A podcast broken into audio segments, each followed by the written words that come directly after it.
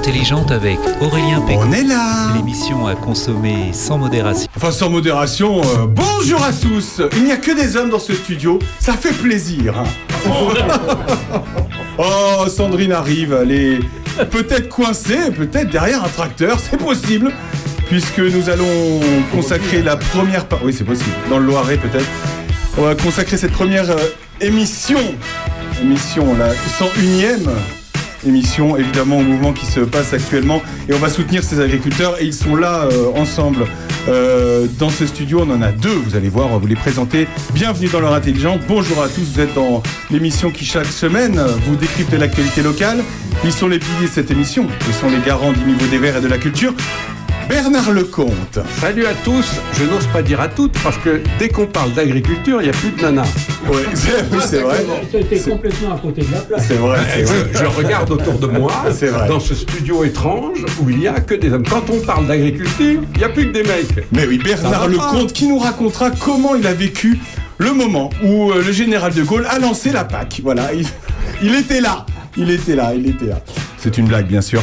Jean-François Fario, salut Jean-François. Eh ben, salut tout le monde. Voilà. Voilà. Et Monsieur Jo, salut Monsieur Jo. Bonjour. Voilà, qui nous chantera des chansons paysannes tout à l'heure. Avec les sabots, là. Ils sont avec nous, ils sont agriculteurs. L'un est à la retraite et l'autre est encore en activité. Xavier, bonjour. Bonjour à tous. Merci d'être avec nous, Xavier. Xavier euh, qui va nous dire euh, où il était euh, il y a quelques jours et pourquoi il a, il a rejoint ce mouvement. Et Michel Courtois, bonjour. Oui, bonjour à tous. Bonjour. Il est à la retraite et lui, on va voir euh, ben, le pourquoi de tout ce qui se passe maintenant parce que c'est pas d'hier finalement. Non. Finalement. Merci d'être avec nous. On se retrouve dans un instant. On parlera évidemment de toute l'actualité depuis et Forterre. Il y aura évidemment le, le quart d'heure de l'actu avec Bernard Lecomte. Restez avec nous dans un instant, juste après. Vous cultivez du tournesol, euh, Xavier? Non. Eh ben, pourtant Marc Lavoine l'a chanté. A tout de suite.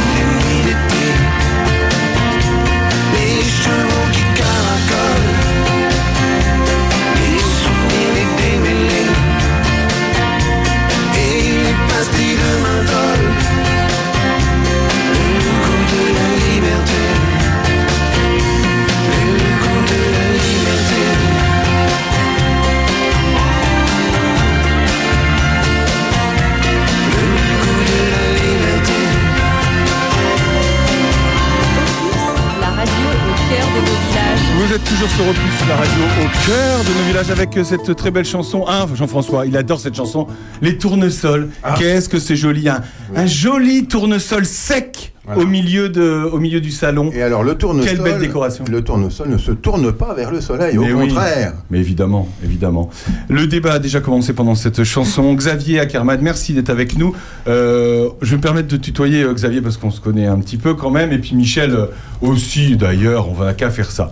Alors, est-ce qu'on peut dire deux mots sur chacun? Xavier, ben, on va commencer par toi. Tu es agriculteur ici à Charnier-Épuisé. Qu'est-ce que tu cultives Agriculteur céréalier à Charnieret de Puisé, euh, on cultive que de la céréale et du colza, du blé, de l'orge et du maïs. T'as quel âge? 27 ans. Voilà, c'est important. 27 ans, c'est important. Michel, vous tu as été euh, agriculteur pendant combien de temps? Très très longtemps. Ah bah oui, j'ai fait toute ma carrière, si tu veux, en puiser. Alors moi, j'étais agriculteur éleveur laitier. Alors ça, c'est un sacerdoce, hein, Voilà. parce que en fait, j'ai jamais connu de vacances. Aujourd'hui, je peux te dire que j'en profite. La retraite, au moins ça de bon quand on est en bon état. Alors le, le problème euh, majeur qui s'est détaché, parce qu'il faut quand même pas cracher tout le temps dans la soupe euh, au sujet de la PAC. Alors on va expliquer ce que c'est la PAC. bon, on va on va expliquer. D'accord. On va Bon, expliquer. Mais, en tout, enfin, oui. mais en tout cas, voilà, tu as Oui. été euh, agriculteur pendant. Tu as fait toute ta Oui. carrière dans l'agriculture. Et du coup, dans, dans, dans l'élevage. Dans Donc, l'élevage, oui. Moi, Voilà. j'étais éleveur laitier. C'est intéressant d'ailleurs d'avoir les deux, les deux, parce que effectivement, euh, euh, les médias nous font des classements euh, des agriculteurs qui, qui gagnent le plus, le moins, ceux qui galèrent le plus, le moins. Tout ça, on va le voir avec vous. Est-ce que voilà, on a là vraiment la réalité du terrain. Moi, j'avais besoin des céréaliers pour avoir de la paille, par exemple. Ils me rendaient service. Voilà. Bon, bah, c'est quand même. euh, voilà. Alors, on n'a qu'à rentrer dans le vif du sujet tout de suite. Donc, Xavier, euh, tu as rejoint le mouvement euh, mercredi, euh, jeudi.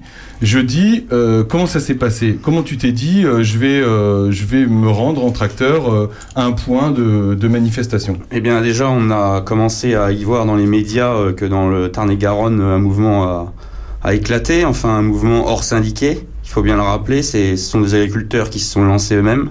Donc, ouais, euh, donc c'est parti, c'est pas parti des syndicats. C'est pas parti d'un mouvement syndicaliste du tout. euh, ça a fait un petit peu de bruit justement. Euh, Il y a eu malheureusement une de nos collègues qui est décédée. Euh, ça a fait encore plus de bruit et ensuite bon le- nos syndicats donc principaux qui sont la FNSEA et les JA se sont joints au mouvement qui ont organisé dans toutes les régions, tout département des manifestations qui euh, actuellement euh, je crois que toutes les, tous les départements sont, euh, sont en manifestation. Et nous, sur le secteur de Charny, on a décidé donc euh, avec euh, un petit groupe de, de se rallier à, à eux, euh, parce que c'est eux qui organisaient le mouvement, donc on l'a fait en étant non syndiqué. Donc toi, t'es Euh, pas syndiqué, c'est important de le tout, dire. Voilà. du tout, du tout. Et euh, donc euh, tout le groupe euh, qu'on a réuni sur Charnieret de Puisé et l'Ayanté, euh, on était environ 30-35 tracteurs à, Ah ouais. à partir et que du non syndiqué. Donc on s'est rendu à Auxerre euh, pour un départ euh, et bloquer l'autoroute A6 à la hauteur de Nitry. Comment vous avez su qu'il fallait aller là-bas pour le coup? C'est les syndicats qui ont organisé euh, cette manifestation-là avec euh, des accords bah, préfet, gendarmerie. euh, Donc tu te renseignes où pour savoir où aller? Tout bah, simplement, comment ça se c'est- passe au C'est FNSEA principalement, JA, et puis après, bon, l'agriculture c'est un petit monde et de. Ouais. Vous êtes Du vite passé le oreille. mot. Voilà. Et, alors, la, question toute simple, pourquoi, euh, pourquoi vous êtes rendu là-bas? Bah, on s'est rendu là-bas parce que l'agriculture, euh, c'est compliqué en ce moment. On est sans arrêt euh, pointé du doigt par tout le monde, en étant des pollueurs, des tueurs, des. Donc voilà, on en a marre de tout ça. La PAC qui diminue, qui fait que de diminuer.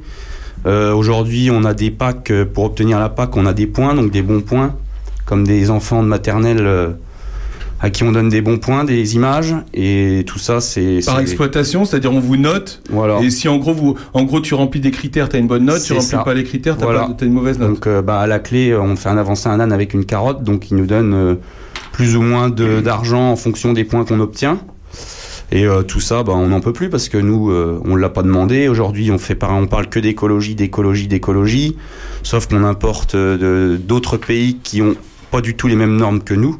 Donc d'autres pays et d'autres pays qui font partie de l'Union européenne. Mmh. Et à la base, c'est une PAC euh, Union européenne.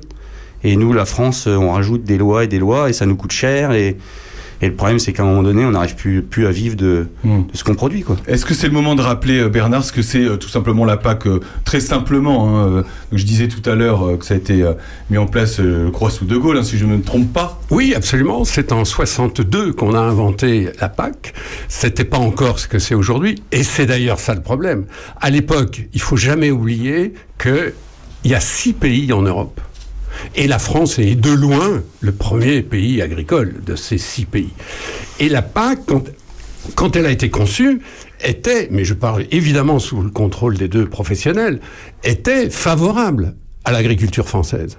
Simplement, c'est plus le même monde. Aujourd'hui, on est 27. Il y a des pays qui sont des grands pays agricoles comme la Pologne ou demain l'Ukraine. Et évidemment que on- tout, tout a changé. Et comme, entre-temps, entre la fondation de, de- de ce truc qu'on avait appelé la politique agricole commune, son développement après, Jacques Delors, Jacques Chirac, etc. Et aujourd'hui, on a vu se développer d'une façon incroyable, mais pas seulement sur ce sujet-là, la bureaucratie Ouais. et la technocratie. C'est-à-dire que tous ces sujets se, se sont vus empo- en- en- emballés par des gens qui n'ont jamais vu un champ, qui n'ont jamais vu un tracteur, qui habitent dans des bureaux à Paris ou à Bruxelles. Et aujourd'hui, c'est une caricature de voir que toutes ces questions agricoles, notamment la PAC, sont gérées par des gens qui ne connaissent rien à l'agriculture. Vous êtes d'accord avec ça, euh, Michel Courtois? Complètement.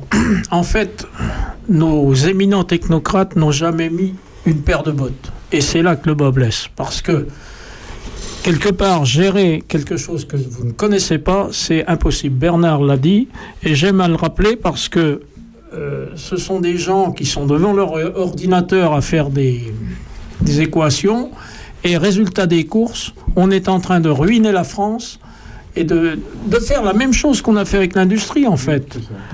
On va avoir une France sous tutelle de l'Europe d'ici quelques années parce que... Vous pensez? On- Ah oui, moi je pense que si on n'arrête pas, et c'est pour ça que je les soutiens, si on n'arrête pas ce, ce fléau le- enfin, qu'est la technocratie européenne, parce que ça ne se joue pas qu'à Paris, ça se joue surtout à Bruxelles. Bon, Paris en rajoute, hein, mais on y reviendra après. Mais le, le souci qu'on a, si on n'arrête pas cette technocratie, la France deviendra dépendante de toutes les importations. Alors, je fais une demande, comment on va financer? Parce que je connais quand même bien toutes les aides qu'on donne à droite à gauche, on n'a pas le droit de laisser mourir les gens de faim, ça je suis d'accord. Le problème, c'est que pour pouvoir faire toutes les aides qu'on fait, eh, il faut des rentrées. S'il n'y a pas de pognon, il n'y a plus d'aide. Nos éminents euh, écolos pensent qu'on n'en a rien à foutre, plantons des haies, euh, faisons. Alors, si on revient aux haies, tiens, juste un petit truc. Oui, on en a entendu parler, c'est vrai. euh, C'est, c'est un fourbi, et je suis gentil, je pourrais employer des mots beaucoup plus caricaturaux que ça. Le gars qui plante une haie, il ne sait pas dans quel merdier il se met. Il y a plus de 20 réglementations sur une haie.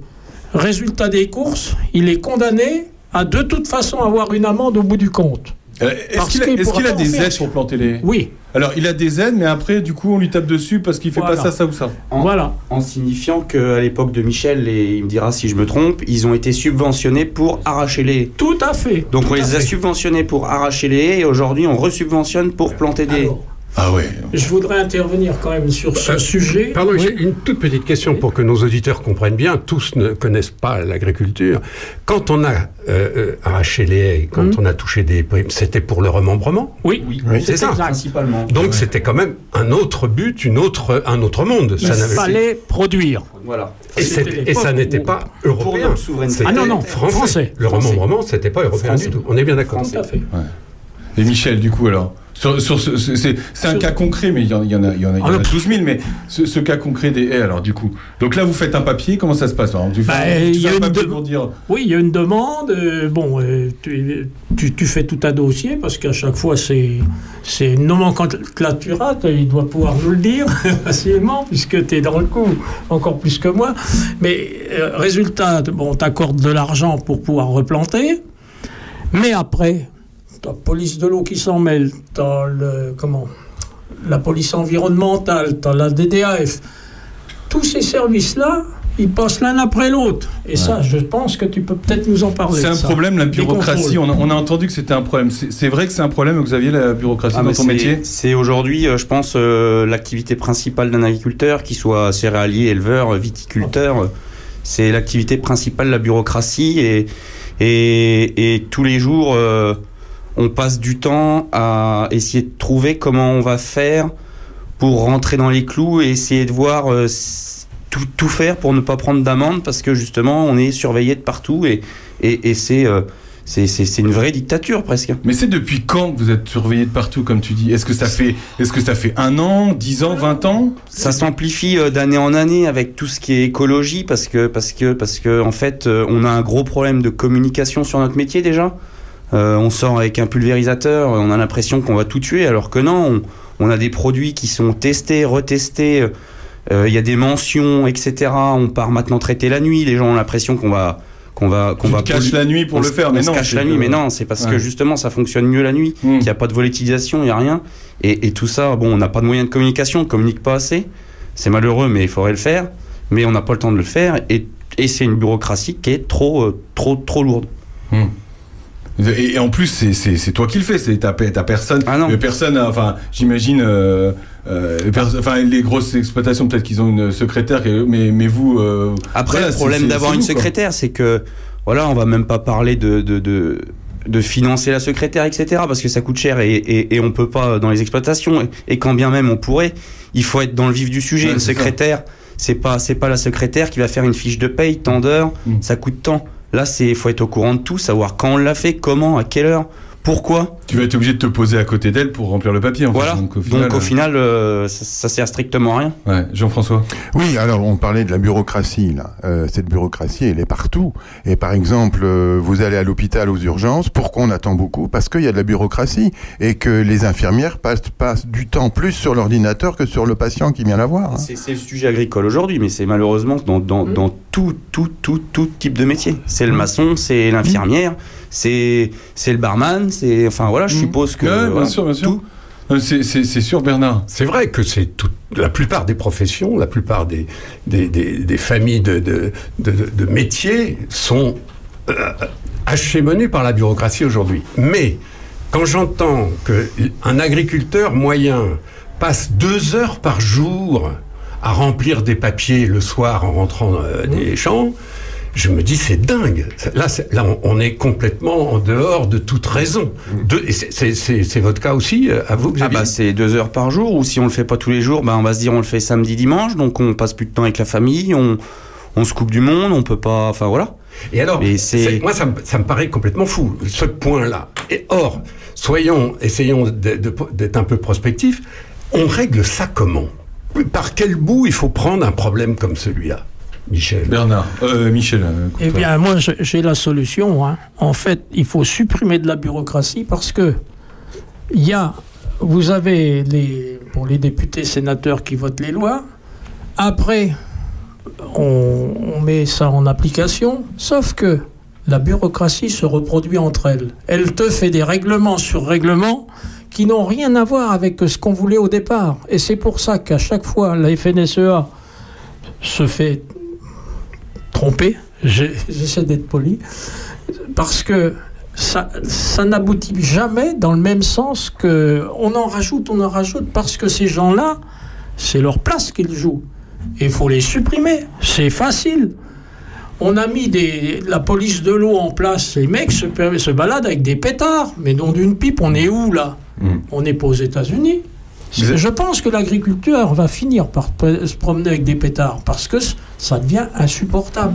Xavier, est-ce que euh, tes, tes- ton- tes parents euh, avaient une. Enfin, tu as repris la ferme familiale, j'imagine, Je suis dans la ferme familiale avec euh, mon père encore. avec ton père. Est-ce que ton père, avant que tu reprennes, t'avait dit, tu vas voir, il va y avoir euh, pas mal de, de choses à faire au niveau bureaucratie Est-ce qu'il Oui, est-ce qu'il t'a prévenu que ça allait peut-être pas. euh, ça allait plutôt s'empirer plutôt que ça Alors ils ont ils ont pas besoin de nous prévenir parce que quand on décide de faire agriculteur, c'est une passion, on l'a dans le cœur, on l'a dans l'âme et puis on voit ce que nos parents font et, et en fait on n'a pas besoin de nous prévenir, on sait à quoi s'attendre. Mais à un moment donné, c'est trop lourd et c'est plus l'agriculture euh, qu'on imaginait. Déjà moi, sorti de l'école euh, il y a 7 ans, euh, j'imaginais pas l'agriculture comme ça. Euh, aujourd'hui, je vous dis, on, passe dans la rue avec un, engin. euh, alors aujourd'hui, tout le monde nous applaudit parce qu'on bloque les autoroutes et, j'ai envie de dire, on fait chier le monde, donc euh, tout le monde est content. Mais le but, c'est pas ça. C'est vraiment de revendiquer qu'on en a marre de toute cette écologie, de toute cette ces normes, de, de, de tout- toute cette réglementation qui tourne autour de nous. Et, tout ça, on en a marre. Et c'est pour ça qu'aujourd'hui, on dit stop et, on veut que ça s'arrête. Ça s'entend bien, Bernard. Ben, moi, j'ai été absolument frappé au début du mouvement, puisque ça a coïncidé. D'ailleurs, les deux mouvements se sont rejoints, si j'ai bien compris. C'est quelque chose qui, frappe le bon sens.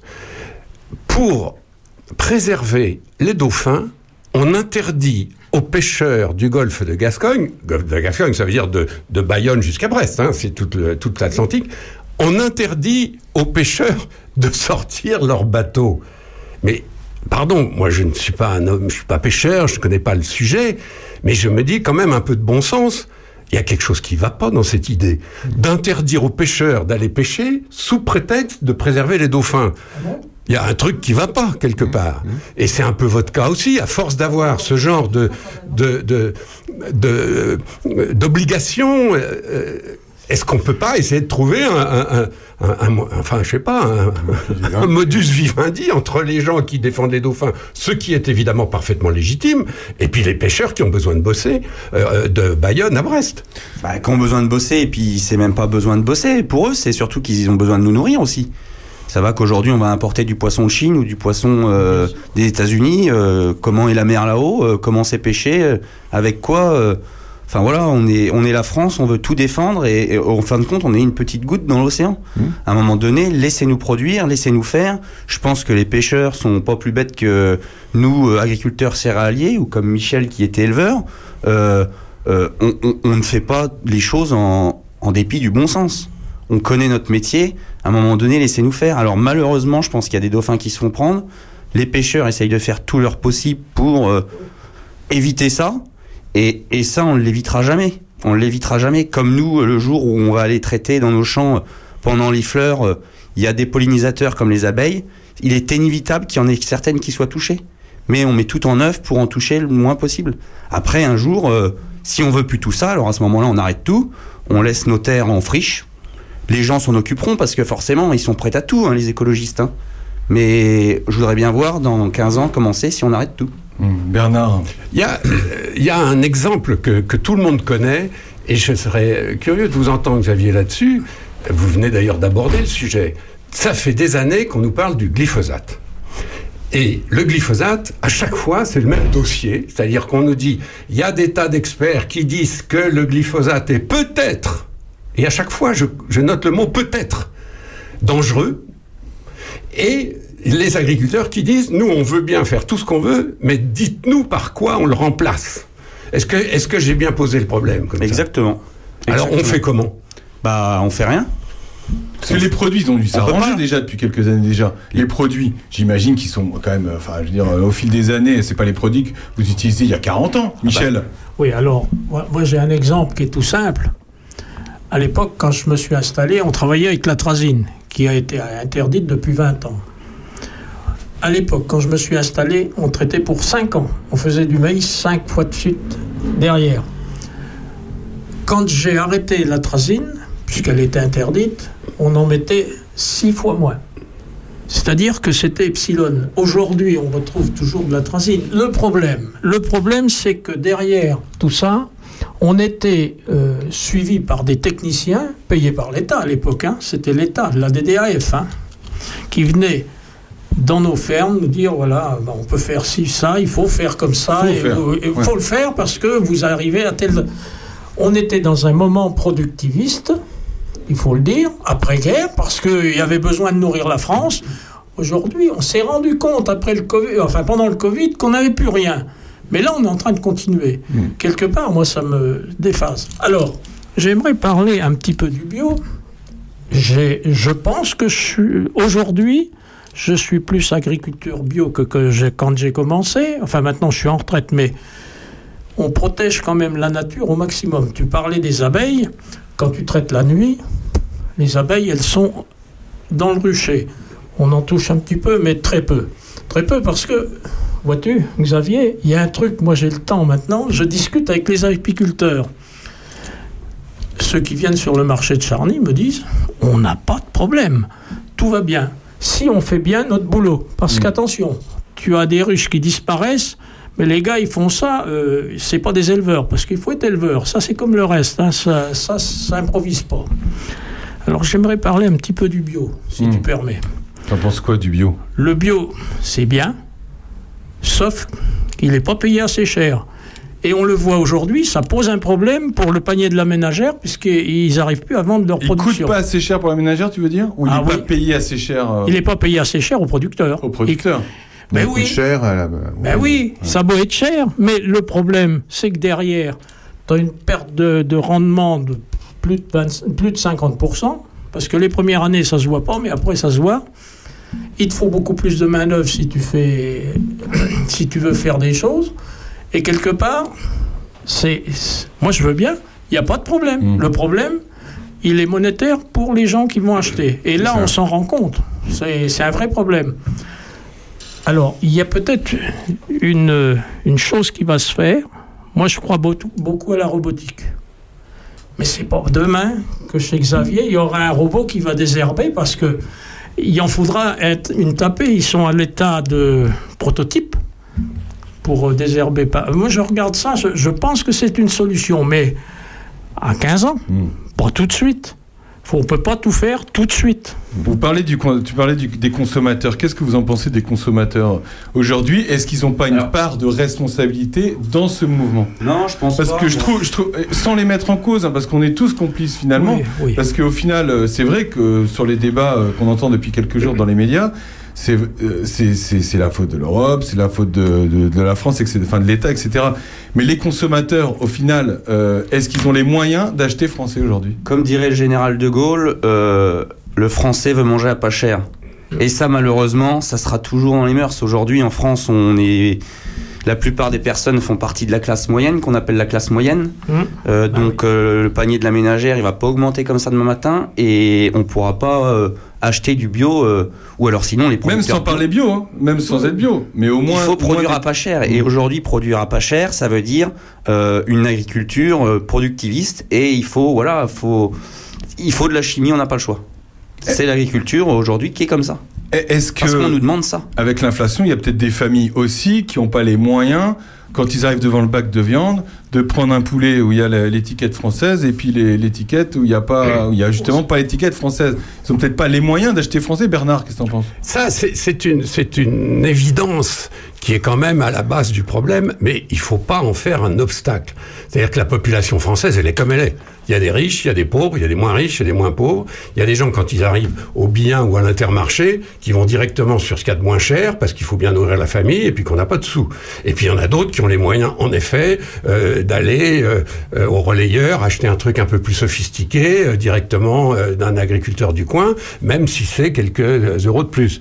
Donc il faut pas s'en faire un obstacle. C'est une réalité. La, diversité, la diversifier, pardon, la diversité de la population française sur le plan financier, on n'y on n'y peut rien. On peut pas d'un seul coup, d'un coup de baguette magique, faire en sorte que tout le monde puisse se payer du haut de gamme. Donc il faut tenir compte de ça, il faut faire avec. Maintenant, la question c'est de savoir qui peut peser là-dessus. Est-ce que ce sont les syndicats? Est-ce que ce sont les consommateurs? Est-ce que ce sont l'administration, le gouvernement, les dirigeants? Ou bien, et c'est la question que je voudrais poser à Xavier, ou bien tout ça, au fond, n'existe quasiment pas parce que tout dépend de la Commission européenne et de Bruxelles. Xavier Non, non, tout dépend pas de ça. Après, euh, le problème du, poulet qui coûte cher à Intermarché ou à l'attaque, euh, il y a aussi euh, tous les intermédiaires. Aujourd'hui, ça part chez l'agriculteur. alors, l'abattage, bon, il prend ce qu'il a à prendre. tous les intermédiaires se servent et ça arrive dans les rayons à des prix, des, prix. C'est aberrant pour nous. On, on comprend même pas comment ça peut arriver à, à des prix, des tels niveaux de prix. Donc là, c'est ceux qu'on n'entend pas en ce moment sur les plateaux télé. Mais on les voit pas. hein. On les voit pas, ceux-là. C'est-à-dire que les patrons de Nestlé, de Danone, de Nutella ou de euh, d'autres grands, grandes euh, entreprises alimentaires, ceux-là, on les entend pas. C'est pourtant là que ça coince, non? C'est là que ça coince. C'est pour ça qu'il y a des agriculteurs qui, euh, qui s'en prennent aujourd'hui à des supermarchés. C'est simplement pour ça? Exactement. Ouais. C'est pour ça. À des McDo, à des, euh, à des enseignes qui, euh, qui, qui finalement prônent le, le- le pas cher et le, le clair Après, sans sans- pas citer d'ailleurs. Oui, et ben moi je vais le citer. C'est le plus grand bandit qui puisse exister. Parce qu'il prend de l'argent dans la poche du producteur et dans la poche du consommateur par le biais de de- d'autres produits qu'il met, il met en avant des, des produits finis français, pas chers. On fait une ristourne, mais d'un autre côté, il se rattrape sur les autres produits. C'est un grand bandit, ce mec-là. Et il travaille dans la légalité, mais c'est un bandit. Et il se fout pas mal, même de faire venir du poulet de, de Chine ou de je sais pas où. Parce qu'il faut quand même savoir qu'en France, on prend l'exemple du poulet, il y a 45% de la viande de poulet qui est importée. Mmh. Pendant ce temps-là, on empêche de jeunes agriculteurs d'implanter des poulaillers pour qu'ils puissent essayer de gagner leur vie. Alors pourquoi, Michel? Pourquoi, pourquoi il n'y a pas de poulailler? Pourquoi La réponse est quoi? Bah, la réponse, c'est toutes nos associations anti-tout, parce que je ne vais pas les nommer expressément. On est anti-tout en France. Dès que tu veux bouger quelque chose, tu veux faire un méthaniseur, essaye d'en faire un charni, tu vas voir ce qui va se passer. Non mais Tu veux creuser un trou pour garder de l'eau? C'est pareil, c'est le même problème. Alors que l'eau, c'est la base de la vie. Quand je vois, été, euh, disons, j'ai connu le, le lac du Der avant qu'il soit fait. Bon, ben, c'était des terres agricoles, c'est vrai, ça fait mal. On a noyé deux villages, enfin, c'est bon. C'est une catastrophe pour les gens qui y étaient. Sauf qu'aujourd'hui, quand tu vas traîner autour, parce que j'y vais de temps en temps, si tu voyais la, la diversité de la, de la faune et de la flore, mais c'est impressionnant. Ça vit, il y a de l'eau. Bon, c'est vrai qu'on a noyé, mais on n'en est pas là. Quand on veut faire une petite retenue, c'est quoi? C'est 5000 mètres carrés, même moins, pour, euh, pour retenir de l'eau, l'eau d'hiver. Je vois pas où est le mal. Et là, on a un tas de, de- d'associations qui vont jusqu'à tout casser, on les laisse faire, mais bon, ça va pas, quoi. Jean-François? Oui, on veut retirer les moulins aussi. Oui, ça c'est une belle connerie. Alors Mhm. je peux en parler. Mhm. Parce qu'à l'époque, quand j'étais élu dans une autre vie, j'ai siégé à l'agence de l'eau à Paris. Eh ben ça a été des discussions. Parce que tu as le club des écolos, moi j'étais classé de l'autre côté. euh, bon, euh, hein, j'adhérais à un parti. euh, on se s'empoignait sur ce sujet. Moi je leur avais dit, vous faites une super connerie. Et je pense que je, que je me suis pas trompé, il n'y a personne qui en parle. En supprimant tous les barrages qui retenaient de l'eau sur les rivières, on a supprimé un certain niveau des nappes phréatiques. Parce qu'il ne faut pas oublier que ben, ça, ça- ça- Voilà. Tout ça, c'est que des conneries en permanence, alors que ces moulins sont vieux de. pff, hein, ils ont combien de siècles? Au moins deux. Ils gênaient personne, il suffit de les entretenir. Ça a gêné le mec qui était dans son bureau, Michel. Ouais, voilà. Euh, comment tu la vois, euh, l'avenir, euh, toi, de ton métier, euh, Xavier? Belle parce qu'on est passionné, je le dis et je le répète. euh, voilà, on sait qu'on a de l'avenir et que malgré tout, faudra nourrir le monde, faudra nourrir les gens, faudra. Donc euh, on la voit, on va pas s'arrêter demain, on va pas. C'est pas une poignée d'élus, de bureaucrates qui vont nous démotiver euh, totalement. Mais il faudrait que ça change pour qu'on soit euh, allégé de cette bureaucratie et, qu'on ait moins de normes et qu'on nous laisse travailler, qu'on nous fasse confiance un peu. On va pas, on va pas, on va pas tuer les gens. On n'est pas des tueurs, on n'est pas. Qu'on nous laisse faire un petit peu. C'est le, c'est le système qui, qui s'applique à vous qu'il faut, qu'il faut changer en général et de manière globale, en Et puis les gens, que chacun s'occupe de son métier. Je vais pas aller apprendre aux maçons à monter un mur. Mm. Je vais pas aller apprendre aux paysagistes à tailler une haie. Je le fais chez moi, je sais qu'elle est pas bien faite. Si je veux qu'elle soit bien faite, ça sera le paysagiste qui va bien la faire. À un moment donné, chacun son métier. Laissez faire les gens qui connaissent leur métier. Et si vous voulez le connaître, alors mettez des bottes, mettez une cote et venez passer du temps avec nous. Mais du vrai temps. C'est pas un tour de moissonneuse euh, au 15 juillet à la clim euh, avec euh, les enfants et puis c'est rigolo, il y a de la poussière, il y a des gros moteurs, ça avale. Y a- C'est des vraies journées, c'est le matin quand on part, qu'on fait ce qu'il y a à faire, le tracteur, parce qu'on a l'impression que on travaille du 15 juillet au 15 août, puis après il se passe plus rien. Mais Pas non, exactement, je pense. c'est voilà, faudrait, euh, faudrait vraiment passer du temps avec nous pour voir ce qui se passe réellement dans les fermes. Il y a beaucoup de Français qui soutiennent ce mouvement, hein, euh, d'ailleurs. Hein, Hein, Bernard? C'est même impressionnant. Ouais. Les, les tout premiers sondages qui ont été faits et qui révèlent que 92% de la population soutient le mouvement euh, des agriculteurs.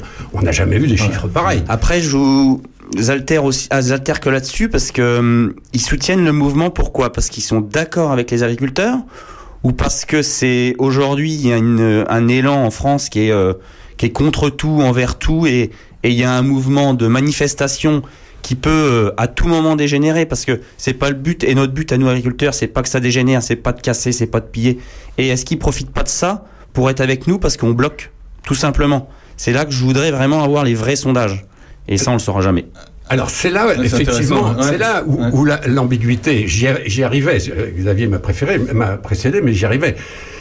Pour tous ces gens qui soutiennent leurs agriculteurs parce que les champs et les petits oiseaux, euh, voire parce que contestataires, et tant mieux on les soutient parce qu'ils sont contre l'État, ok, mais ce qu'on ignore en général quand on ne fait pas ce métier, quand on n'habite pas comme nous sur un territoire rural, ce qu'on ignore complètement, c'est la division de ce mouvement agricole. Parce que ça serait trop simple si on pouvait dire, ben voilà, il y a des agriculteurs, ils sont aujourd'hui, je sais pas quoi, euh, 500 000 exploitations, etc. Tout, et ils sont tous d'accord. Or, c'est pas du tout vrai. Et là, on arrive, nous, ce week-end, à un moment où ça va commencer à se sentir.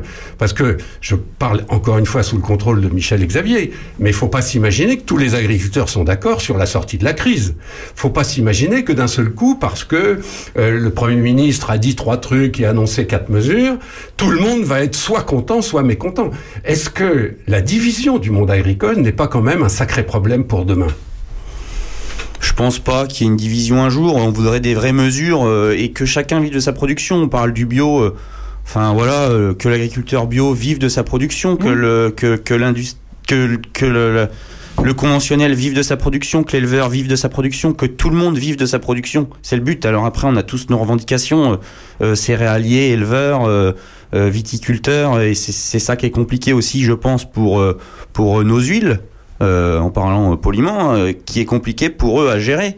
Mais il va falloir qu'ils prennent des mesures et qu'ils se penchent vraiment sur le sujet. Et, malheureusement, il y a des mesures qui, je pense que si vous voulez vraiment bien faire et sortir et vous sortir de la crise, le problème c'est qu'il y a des mesures qui sont à prendre au niveau européen. Alors comment si ça si ça tenait à la rigueur qu'à l'État français, ça irait peut-être vite, mais il y a peut-être des choses qui vont prendre du temps, Michel. Ah Oui, j'en suis persuadé. C'est là, c'est là que le bas blesse, parce que bon, il peut, il peut annoncer quelques mesures de, disons, de simplification. C'est ça qui déjà dégrippera un peu la machine, je pense. Et faut pas oublier quand même que ces jeunes-là n'ont pas été payés complètement de, de ce que doit la, PAC, enfin l'État, que l'Europe a déjà reversé. Hein, parce que ça paraît pas, mais les, les ouvertures de crédit, euh, les banques n'en font pas cadeau. Hein. Pendant ce temps-là, eux, ils, ils travaillent. Alors, le problème euh, de- de l'Europe, comment on peut le gérer? Ça va être compliqué. Mais on voit bien que dans l'Europe, tous les peuples sont en train de bouger.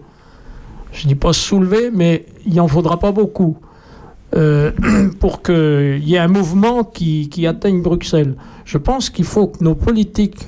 Alors, on a un réel problème parce que c'est pas les députés qu'on va élire qui définissent la politique agricole. Mm. C'est la commission.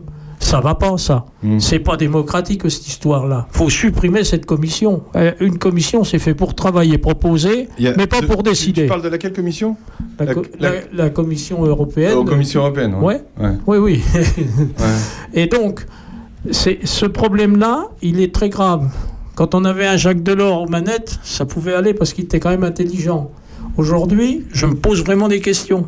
Le mouvement a l'air de se de, de s'agrandir. hein. D'ailleurs, c'est en Allemagne, c'est la même chose. Est-ce qu'il y a d'autres pays qui pourraient Pologne. rejoindre le mouvement Ah, euh, mais tous les pays européens les pays. sont dans le mouvement là. Actuellement, on a l'Allemagne qui y est, l'Espagne commence à y être, euh, la Roumanie est en plein dedans. euh, Donc en fait, La- ils ont les mêmes soucis eux aussi. Bulgarie, euh, Exactement. exactement. Vos, vos collègues roumains ou les, vos collègues espagnols, c'est la Alors, même chose. quoi. non, euh, oui, oui et non.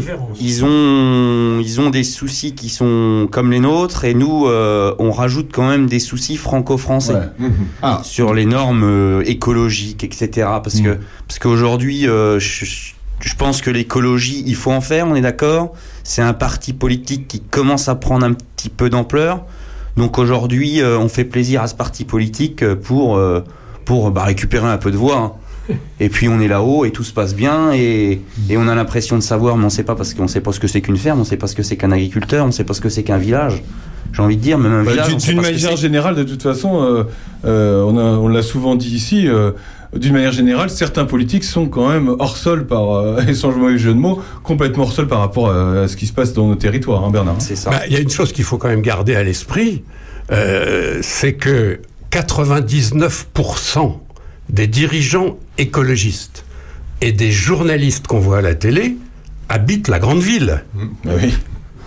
Il reste un tout petit 0,1% qui connaît un peu ce que c'est qu'un territoire rural. Ça, c'est quand même, je le dis sans plaisanter, parce que moi, je défends les journalistes, comme vous le savez, et en même temps, je me dis, mais tous ces collègues que j'entends, moi, euh, euh, sur les plateaux télé en ce moment, il n'y en a pas un qui sache ce que c'est qu'un champ, qu'un tracteur, qu'une moisse-batte. Et je leur en veux pas, c'est- tant mieux. Moi, quand je travaillais à Paris, je travaillais à Paris aussi, je ne savais pas tout ça. Ça, Je n'étais pas encore installé à Charny. Mais il y a un vrai problème là. Il y a un problème culturel. Les écolos, c'est pareil. Ils sont tous à la tête des grandes villes. Ils, sont tous, ils habitent tous dans la banlieue parisienne ou Paris même, parce que c'est là qu'ils seront élus. On sait bien qu'à la campagne, un écolo, il sera jamais élu. Donc c'est normal que les écolos aillent se faire élire à la ville. Mais ça pose un vrai problème culturel. Alors, la plupart des politiques euh, sont un peu dans ce cas-là. La quasi-totalité des journalistes qu'on voit à la télé et la quasi-totalité des, dirigeants écolos sont des gens de la ville. Moi, ça, me- ça me frappe. Il y a un truc là qui, qui, qui mérite d'être un peu réfléchi. Quoi. C'est sûr. Comment ça va? Il y, a- il y a des échéances là qui vont arriver. On parlait de politique. Est-ce que euh, forcément ce- ce- ça va peser sur les élections eu- européennes? Ce sujet-là va, va peser? Il va se passer euh, quoi euh, euh, il va se passer, va se passer ce qui va se passer, je sais pas. Mais enfin, je veux dire, ça va peser dans, dans, dans, dans- dans le débat, c'est sûr et certain. C'est même euh, exceptionnel comme configuration parce que euh, cette, ce mouvement de révolte des agriculteurs arrive donc quelques mois avant les européennes. Mais quelques mois, c'est d'une précision diabolique. Ce mouvement arrive, explose en quelque sorte, juste au moment où les listes se constituent, Ouais. les décisions sont prises, les stratégies sont élaborées, et on s'imagine bien que toutes les listes qui seront en présence vont intégrer tout ça. Et ça va donc peser fort sur les élections européennes. Il va y avoir au moment des européennes, on pensait euh, qu'il y aurait beaucoup de, de- de débats sur l'Ukraine, faut-il aider l'Ukraine, etc. J'ai l'impression que là, il y a un débat qui arrive qui va prendre tout le monde de court, c'est euh, qu'est-ce qu'on fait avec les agriculteurs? Et là, de Bardella, on voit bien, on- il suffit de regarder, Bardella a été le premier pour le Rassemblement national à sauter sur le sujet, Euh, tout de suite, Éric Zemmour s'est précipité sur les plateaux pour continuer, Euh, euh, Marion Maréchal Le Pen, qui avait disparu ces dernières semaines, est arrivé tout de suite, et petit à petit, on a vu tous les politiques se récupérer le truc. Je dis bien récupérer, parce que c'est là où il faut pas non plus se laisser avoir. Avec tout le, tout le respect que j'ai pour les uns et pour les autres, moi je suis toujours très tolérant à l'égard de toute personne qui s'engage, même si je suis pas d'accord avec eux. Mais quand même, cette histoire incroyable, écoutez, en pleine crise, alors que euh, Xavier et ses copains étaient en train d'occuper euh, l'autoroute à, à Nitry, on apprend que les députés se sont votés une augmentation 300 de balles. 300 Ça, euros. C'est incroyable. Mais soit soit c'est un mauvais calendrier, soit ils sont fous. mais hein. non, mais Ah, ces- gens-là sont cinglés. Enfin, mais, mais, mais euh, ils ont rien dans la tête ou quoi? Il faut quand même. Et je tout dis ça, pas, et tous les soyons partis, clairs. hein, tous les Je- partis. Je, dis pas qu'ils n'ont pas droit à ces 300 euros parce que être député, c'est vrai que ça coûte du pognon. Il faut des faux chauffeurs, des machins, des secrétaires. Mais enfin, faire ça justement ce jour-là. Est-ce qu'il n'y a pas des gens là qui, qui, qui, sont quand même complètement repliés sur leur truc? Les gars, ils n'ont pas vu à la télé que les agriculteurs étaient sur les autoroutes? Mm. Eh ben, ils se sont votés une augmentation de 300 euros. Bon, sont beaucoup de gens, je pense, déconnectés aussi. euh, tout- toute cette classe politique, ils sont, ils sortent de grandes écoles, ils arrivent dans un bureau, ils ont l'impression qu'ils vont, qu'ils vont, qu'ils vont remettre le monde d'aplomb, et en fait, euh, ils savent pas ce que c'est que de travailler réellement. Ils savent pas ce que c'est que de se lever tous les matins euh, en ayant euh, la boule au ventre, j'ai envie de dire, en se disant comment on va faire à la fin du mois pour payer les chauffeurs, comment on va faire à la fin du mois pour payer nos taxes, pour payer ci. Eux, tout est fait. Ils le savent en sortant de l'école, leur vie est presque écrite déjà. Faut, faut pas oublier quand même que les députés sont élus euh, euh, par les circonscriptions dont on fait partie. Enfin, je veux dire, euh, quand on, on met quelqu'un euh, qu'on envoie à l'Assemblée, euh, faut réfléchir aussi avant, avant de voter, parce que ils sont censés être proches du terrain. Enfin, je veux dire, la circonscription dont on fait partie, euh, ça va d'ici à Auxerre. Je veux dire, c'est pas non plus, euh, c'est pas non plus la, toute la Bourgogne-Franche-Comté. Donc, euh, la vraie question, c'est à quoi servent nos députés? Ah, Ils servent à quoi? Ça, c'est, c'est- tu soulèves un, un- un- dans ta question, il n'y a pas que l'agriculture. hein. Non. Ah oui, c'est une Ah. manière générale. Voilà, on est. Non, parce qu'on voit bien, euh, on les côtoie, on en a invité à ce micro, euh, on en connaît beaucoup. euh, les, les élus, euh, Michel le sait bien, Michel a été longtemps élu, maire de Charny, etc. Et euh, les, les uns et les autres, grosso modo, ils font ce qu'ils peuvent. Le problème, c'est qu'ils peuvent peu. Mais voilà. Et du coup, ils s'en sortent par des subterfuges. Moi, j'en veux- pour preuve ce débat incroyable. Pardon, je- je- encore une fois, j'ai le plus grand respect pour ceux qui sont pas d'accord avec moi. Mais quand même, je trouve incroyable qu'on passe tant de temps aujourd'hui à politicailler dans tous les partis et dans toutes les strates des institutions françaises sur le fait que euh, s'il faut savoir, s'il faut introduire ou pas le droit à l'avortement dans la Constitution. Alors, c'est un sujet qui est intéressant, sauf que enfin, la- l'avortement est libre en France depuis janvier 1975, et qu'il y a peut-être d'autres sujets sur lesquels on peut peut-être phosphorer, parce que ça, alors, c'est facile, euh, ça coûte pas cher, et ça rapporte rien. C'est peinard, ça coûte pas un rond, on y passe des semaines et des semaines, on occupe les médias, et... Mais attendez, il n'y a pas des sujets Bah, plus si, intéressants, y plus, y importants Il y en que a ça un gros là. Il y en a Voilà. un gros, Il y en a un gros. Moi, je suis un peu sidéré par ça. Bon, Xavier, merci beaucoup d'avoir été avec nous, en tout cas, d'être venu euh, nous donner ta réalité, euh, ton, ton bon courage pour la suite. Merci J'espère à que vous, tout ça va se- Et va, ben, on va s'arranger avant les moissons, hein, parce que vous aurez autre chose à faire après, sûrement. Bah, Donc, même euh, avant la moisson, même on va avoir avant, autre chose à donc, faire, euh, mais il faut défendre notre cause, alors on va y aller, on va essayer de se mobiliser, Ouais. de se remplacer, et on y retourne. Et, Et, et- euh, le dimanche soir, on pourra passer à Nitry ou pas? Non, bah je sais pas, pour le moment, l'autoroute A6 est fermée visiblement de Beaune jusqu'à Paris, là. ouais. Non, de Beaune jusqu'à Courtenay. Euh, Villabé fermée aussi, hein. Ah, Villabé, il y a manifestation, Villabé, là. Mais il y a, il y a un espace, je sais pas pourquoi, j'ai regardé tout à l'heure. D'accord, ok. euh, Ça va pas tarder, là, ça enfin, va se remplir. Bah, ça- attends, En même temps, il y en a pas mal qui sont montés à Paris, donc forcément. euh, Là, ça va bloquer un peu dans tous les sens. Après, euh, il y a euh, le Premier ministre qui doit causer ce soir. Enfin, Ouais. sur 140 règles demandées, il va en évoquer trois, Ouais. visiblement. Je pense que ça va pas plaire à tout le monde. L'élan est parti, et tant qu'il y aura pas de vraie réponse, euh, on va essayer de pas baisser les bras. Et Une vraie réponse, c'est quoi? Ce serait quoi une vraie réponse? Bah, une vraie réponse, euh, ce serait pas euh, comme à chaque fois euh, des, Des de- quoi. de- demander euh, demander une main et puis euh, qu'on nous donne euh, même pas une phalange, un bout d'ongle. Mmh. Euh, comme euh, là, on, on, on défend le, on défend le, la, la loi sur le GNR, donc la TIPP, qui nous est retirée. Mmh. Euh, c'est une taxe qu'on va avoir en plus. Alors, euh, on nous dit, euh, oui, mais euh, vous, vous allez l'avoir en plus sur 7 ans. Moi, j'ai 27 ans. Dans 7 ans, euh, j'ai pas fait la moitié de ma carrière encore. Mmh. Donc, euh, je vais la payer quand même. Que ça soit dans 7 ans ou ça va être étalé sur 7 ans. Donc, concrètement, sur c'est le quoi, gasoil non routier. C'est la Voilà. taxe sur le gasoil non routier. C'est ce que tu mets dans ton tracteur, t'as une taxe Voilà, on avait une taxe qui nous était remboursée. Ouais. Donc euh, voilà, ça représente un petit peu quand même. Quand euh, le GNR est à 1 euro, on nous rembourse à peu près 20 centimes. 20 centimes. Et on te le rembourse quand? À quel, Bah, quel délai? Euh, délai, c'est euh, c'est annuel, c'est une euh, c'est une bah, c'est encore de la bureaucratie qu'on doit faire Ouais. tous les ans avec facture à l'appui euh, sur un site internet qui fonctionne ou pas. Et il manque toujours quelque chose, donc euh, un numéro package, un RIB, un SI, euh, un extrait cabis, l'extrait Un, cabis. un- un code de validation. un extrait cabis qui vaut 100 euros, qui est valable 6 mois, donc tous les ans faut le refaire. Donc, euh, enfin voilà, c'est tout ça. Ouais. Et du coup, cette taxe euh, va nous être retirée euh, doucement, donc sur 7 ans, mais ces 20 centimes là, au bout de 7 ans, on les aura plus du tout. Et c'est pas ça qu'on veut, c'est c'est qu'elle y soit pas. Point barre, Ouais. c'est fini. C'est D'autant un petit avantage qu'on a. euh, d'autant plus que, si j'ai bien compris, euh, un agriculteur consomme un peu plus de gasoil qu'un citadin quand il va mettre ses enfants à l'école. Parce que là, une, une seule grosse bête peut consommer jusqu'à 100 litres assez rapidement. Et Oui, oui, oui. Mais après, euh, ça, ça représente des sommes énormes. Après qu'on nous mette cette taxe, si on avait des solutions, pourquoi pas? Mais aujourd'hui, on a quoi comme solution à part le GNR dans nos tracteurs Mm. Je connais pas de tracteur à batterie.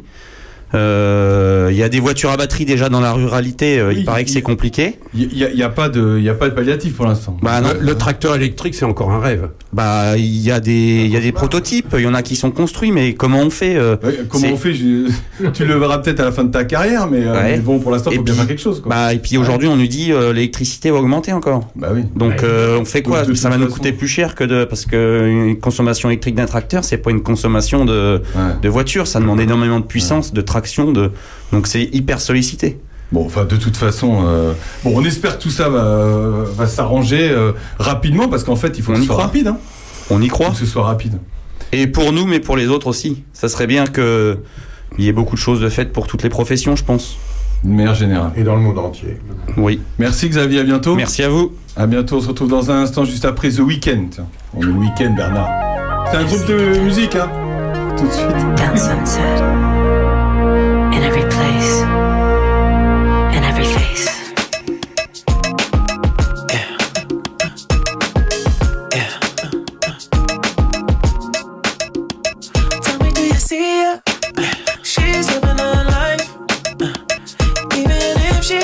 Like she don't want the limelight. But if you knew she lives a life. She calls her paparazzi, then she acts surprised. Oh, oh, I know what she needs. Oh, she just want the fame. I know what she thinks. Oh, give it little taste, running back to me. Oh, put it in the base, pray it's all to keep. Ooh,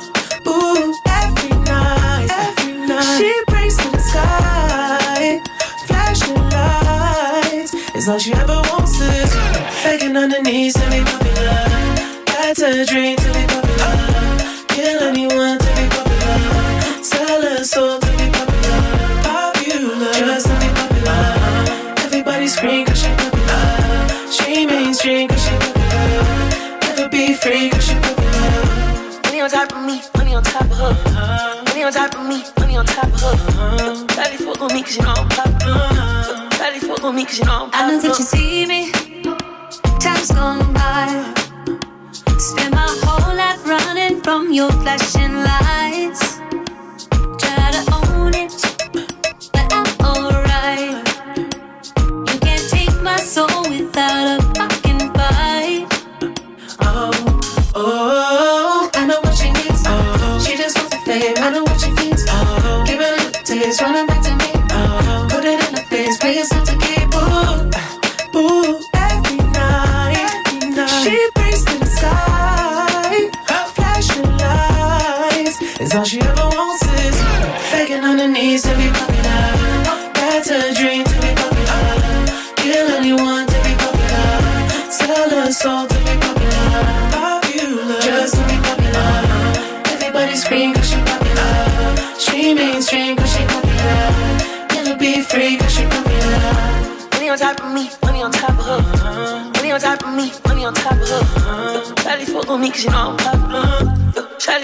Cause you know I'm popular.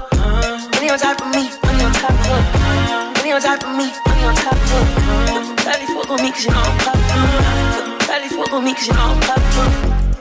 Eating money and I'm keeping it. I'm getting can, I'm keeping it. Money on top of me, money on top of her. Charlie fuck on me cause you know I'm popular. Pop popular, born to be popular. She ain't got 20 mil, but she run it up. She can never be broke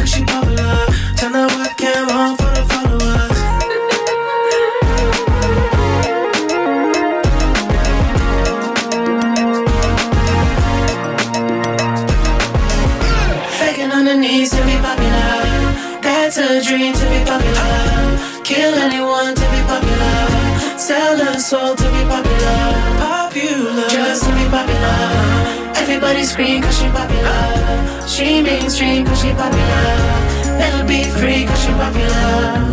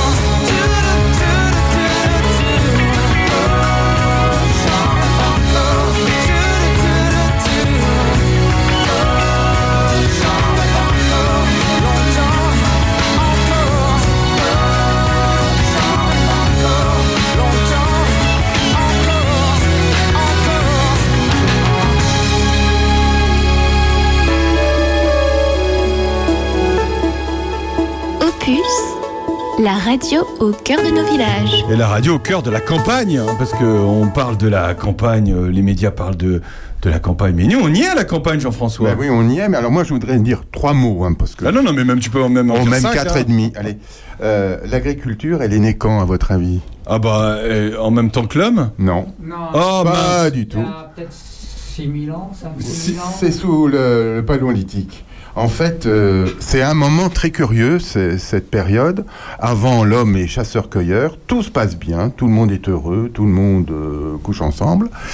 Euh, et puis on essaye de- de- d'augmenter la population qui est très, très petite. hein. Il y a, peut-être 70 000 euh, humains sur Terre, pas plus. Bon, au paléolithique, le climat se stabilise. ça permet de, de voir que les choses peuvent se réguler et on essaye l'agriculture. Et on se dit, bon, eh bien, on va maintenant euh, arrêter de bouffer que de la viande et de chasser et, et de cueillir. Et donc, euh, ces gens-là commencent à créer l'agriculture parce que le climat le permet. C'est un climat régulier avec hiver, automne, printemps, été. Et parce qu'avant, il y avait donc des chasseurs et des cueilleurs. Voilà, c'est ça. c'est ça. L'humanité, c'était C'était des ça. chasseurs, Et cueilleurs. des cueilleurs. Ils faisaient les deux en même temps. Voilà. Ah, après, ouais, à un moment donné. Mais ce qui se passe, c'est qu'avec l'agriculture, et, ben, il y a les conflits qui sont nés aussi. Parce que le gars qui, qui va faire son petit lopin de terre, il va le protéger, et des animaux sauvages, et des humains qui viennent piquer ce qu'il a fait. Bon. Donc, tu vois, c'est, quand même terrible parce que ça fait longtemps que les, les conflits humains existent. Euh, alors, qu'est-ce qui se passe au néolithique en même temps? Ben, Très curieusement, pour savoir planter, pour savoir récolter, pour savoir quand il ne faut pas planter, quand il ne faut pas récolter, ben, il faut observer le ciel. Il faut regarder ce qui se passe. Alors, il y en a certains qui prennent le temps et long pendant toute une année de regarder ce qui se passe avec le soleil et avec la lune, parce qu'on s'est rendu compte qu'avec le soleil, il y a des choses qui se passent et qu'avec la lune, il y en a aussi qui se passent. Donc, ces gens-là deviennent des sachants. Ils, ils ont une certaine forme de pouvoir sur les autres. On vient les consulter. Et comme on vient les consulter, ils prennent le pouvoir sur les autres. Et en même temps que ce pouvoir sur les autres euh, se crée, se crée quoi d'autre? Les religions, les proto-religions, qui permettent de, de, de, de donner des lois euh, on peut faire ceci, on peut faire cela, et c'est bah, au nom des dieux, quoi. Ah comme ouais. ça, comme c'est au nom des dieux, on est obligé de les respecter. Et donc, c'est une période intéressante pour ça. Euh, alors, les religions euh, euh, font, naissent à, droite et à gauche. Une des toutes premières, c'est celle de l'ours, parce que c'est un animal qui peut se tenir debout. Donc, on a divi- divinisé l'ours. Puis après, c'est la déesse mère, puisque la femme enfante, elle donne des, enfants, donc c'est assez mystérieux. Bon, puis après, bah, c'est les, religions monothéistes qui arrivent beaucoup plus tard, toujours avec le fameux Akhenaton et son dieu unique. Et, et c'est la merde qui naît dans le monde entier. voilà, je résume. On est revenu loin. Ah, Michel, vous voyez les choses comme ça ou pas Non, non, Tu non, voyais non. ça comme ça Bah non, euh, j'en savais un petit peu, mais pas à ce point-là. Bon, c'était très intéressant. Xavier euh, a rejoint, euh, et il nous a donné du temps euh, tout à l'heure, et on le remercie encore.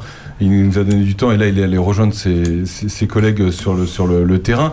Qu'est-ce que ça te fait, toi, euh, Michel, de voir des, des jeunes pour 27 ans et, et qui vont euh, manifester leur colère sur les, euh, sur sur les, sur les routes et puis euh, dans leur tracteur en plus Alors, Oui, oui c'est assez symbolique le tracteur, mais enfin bon, il faut, il faut se montrer. Euh, Aujourd'hui, c'est compliqué de, de manifester. Du temps de mon père, quand il manifestait, c'était une foule qui, qui se dé- déambulait dans les rues d'Auxerre. Ton père est agriculteur? Oui, bah oui, je suis né d'une famille d'agriculteurs depuis la nuit des temps.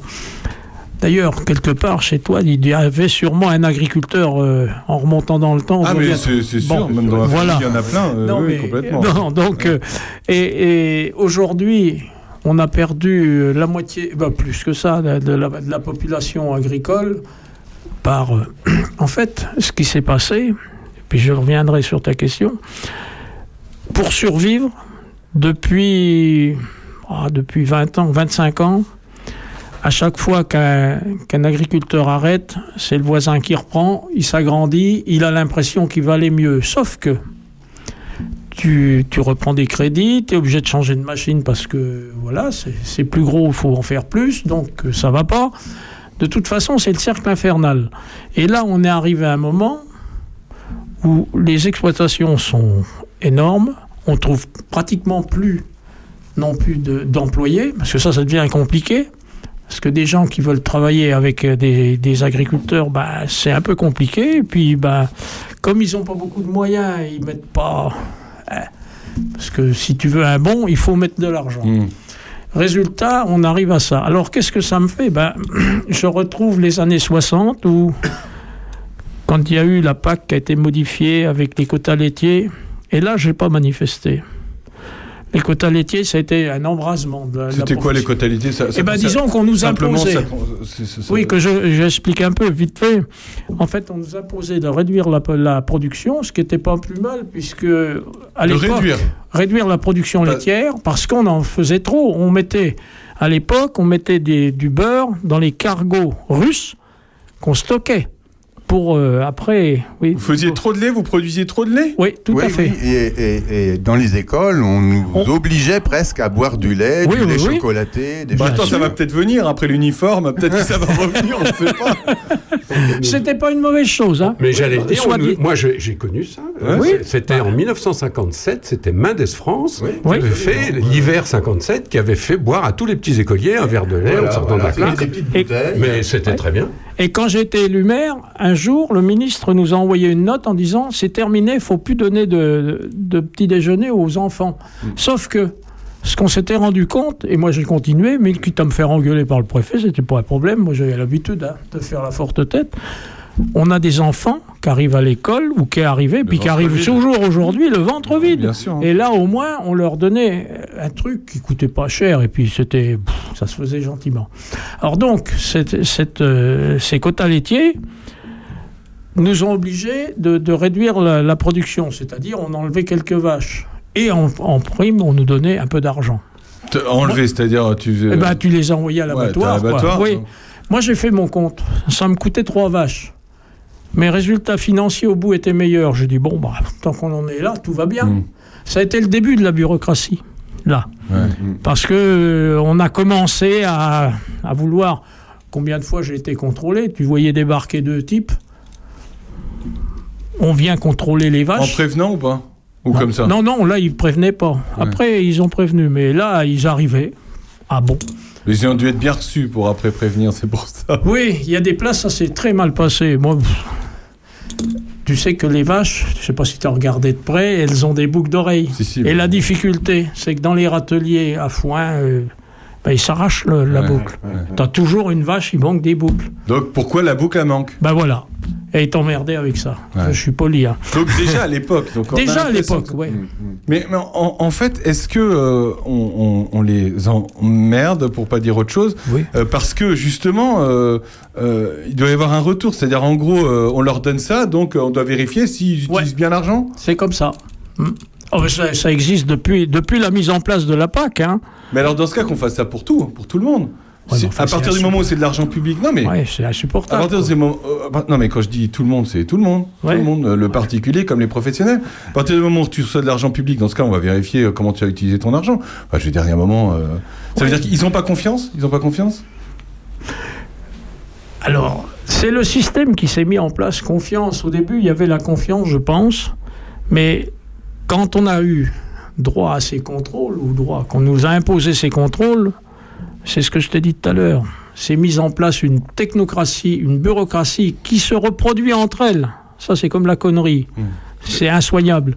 Et donc, ils protègent leur euh, position en continuant euh, à, à alimenter la machine. Résultat, on se retrouve avec pléthore de surveillants, même armés, puisque je vous l'ai dit tout à l'heure, la police de l'eau est armée. Payé par de l'argent public, sûrement. Ah ben bien sûr, évidemment. Et faut savoir que ce que nous donne l'Europe, on en pique un petit peu, enfin un petit peu même beaucoup, sur l'enveloppe pour payer ces gens-là. Ouais. Le feu et gaz, c'est ça, ça sert à ça, en partie. Alors, quelque part, que ça révolte, il n'a pas tout dit, mais que ça révolte les jeunes, ça ne me surprend pas. Il y a un moment, il faut arrêter. On est arrivé, c'est pire qu'un call close. Mm. Euh, Quand on regarde, et puis mon ami Bernard sait ce qui se passait en Russie, c'est- on est arrivé au même stade. Sauf qu'on fusille pas les gens comme ça, On, a déjà eu des mouvements comme ça euh, de des agriculteurs euh, dans le passé? Aussi, aussi important. Oui. Alors, je pense, on on sait pas encore si c'est important là. Bah, c'est ça. Oui, c'est au- Ouais, C'est le début d'un truc. On va voir ce week-end comment ça tourne, quelles sont les réactions des uns et des autres aux déclarations du Premier ministre. On va voir comment s'engagent les éventuelles conversations pour sortir de l'ornière. Mais honnêtement, euh, au moment où nous diffusons ce samedi matin, on sait absolument pas comment ça va se passer. hein. Gérard Larcher qui disait euh, il faut renouer le, un pacte de confiance avec les agriculteurs. C'est- Que, le président du, Sénat dise ça, ça veut dire que. Le, le problème, c'est que. Ils voient pas les choses venir, en fait, tous. Ils voient pas les choses venir. Ils devraient. Mais à ils chaque ne fois, ils viennent, ils, viennent faire les pompiers sur les. Alors non, je, marche il faut pas faire un mauvais procès à, à Gérard Larcher. On aime, ou, lui, on euh, aime ou on n'aime pas le président du Sénat, mais c'est un de ceux qui connaît le problème. Parce que les sénateurs, bah, à part quelques-uns d'entre eux, ils viennent tous de la campagne quand même, Mm. quelque part. Ils viennent tous des ter- territoires ruraux. Ce qui est vrai aussi d'ailleurs des députés, même s'il y a peut-être plus de députés aujourd'hui euh, dans la banlieue parisienne pour des raisons démographiques, etc. Mais Gérard Larcher, on voit bien les hésitations de- du président du Sénat. Le président du Sénat, c'est pas rien. Hein c'est le deuxième ou le troisième personnage de l'État selon les, les, les critères. Et il est conscient, lui, qu'il faut pas dire n'importe quoi, qu'il faut pas partir en vrille, et que les agriculteurs, ça se respecte. Il vient en sage, quoi. Il vient en sage pour éviter que ça. C'est un peu son boulot, Ouais. le et puis il président du était veto, donc euh, bon, il a, il, pour le coup, c'est pas un mec qu'on peut dire qu'il a pas bossé avant, pour le coup. Non, Euh, de même, de même, on a nous tout près de Macron quelqu'un qui a quand même qui a de bons conseils, qui s'appelle François Patria, Ouais. hein, qui a été veto aussi, Oui, qui aussi. connaît très bien la région, la commune, les, les, les institutions, et qui aujourd'hui est un des, des conseillers essentiels de, de, de Macron. Donc tous ces gens-là, c'est pas pour les défendre aujourd'hui, mais il faut raison garder. Mm. Euh, chacun son job. On sent bien aujourd'hui que la faiblesse, c'est le Parlement. C'est les députés, surtout, c'est l'Assemblée nationale. Les sénateurs sont un peu sur leur aventin, mais ils connaissent la France et ils ont un discours qui est plutôt cohérent et, qui est peu, plutôt ils arrivent après. voilà. Les, les députés aujourd'hui, il faut bien reconnaître qu'on est tombé là sur une législature qui est totalement ingérable. D'abord parce que c'est une majorité relative, on l'a dit plusieurs fois à ce micro, c'est ingérable en France une majorité relative. Parce qu'on n'arrive pas à mettre les gens d'accord, comme ça se fait en Allemagne et dans plein de pays. Nous, on n'y arrive pas. Hein, Il y a d'un côté euh, la NUPES, de l'autre côté le RN, entre les deux RN et euh, les LR, et puis les, les partis de la majorité. Et on n'arrive pas à mettre ces gens-là d'accord, même pour un sujet ou un autre sujet. Et ça, c'est un- une vraie faiblesse des, des institutions françaises. Parce que si on peut pas compter sur le Parlement, on fait comment dans une démocratie? Moi, je, je vous propose de, de relever un petit peu le nez et de regarder un peu la Terre qui tourne là, et qui tourne de plus en plus vite. Nous sommes une démocratie. En Europe, les pays, ce sont des démocraties. Une démocratie, ça vit... c'est pas compliqué, une démocratie. C'est... euh, euh, comment dire C'est ce que disait... euh, euh, je, je cherche le nom du président des États-Unis, ça va me revenir. La démocratie, c'est le gouvernement du peuple, par le peuple, pour le peuple. Si tout ça est confisqué par des institutions compliquées, par des bureaucraties, par des technocrates lointains, etc., c'est plus une démocratie. Et en ce moment, on voit que les députés pèsent pas grand monde, pèsent pas grand chose dans le débat. Bah, surtout quand ils savent que de toute façon, même s'ils se battent pour quelque chose, potentiellement ça peut passer en 49-3 et c'est terminé. Donc comme ça au moins. Alors, il y, a- il y a ça. Alors ça, c'est un héritage de De Gaulle, c'est un héritage de la Ve Non, on en a République. Faut déjà bien- parlé, mais je veux dire, faut- il faut bien Peut-être qu'il y en a aussi- qui, euh, qui, qui Ah, mais se ça- disent ça de toute façon, ça sert plus à rien ça de fait battre. partie du, du truc. Mais enfin, encore une fois, ça existe depuis 1959. Ouais, ouais, hein, ouais, bon. Euh, et il y a eu une époque où ça gênait pas euh, Michel Rocard, par exemple. hein, Non, quand- mais- bon.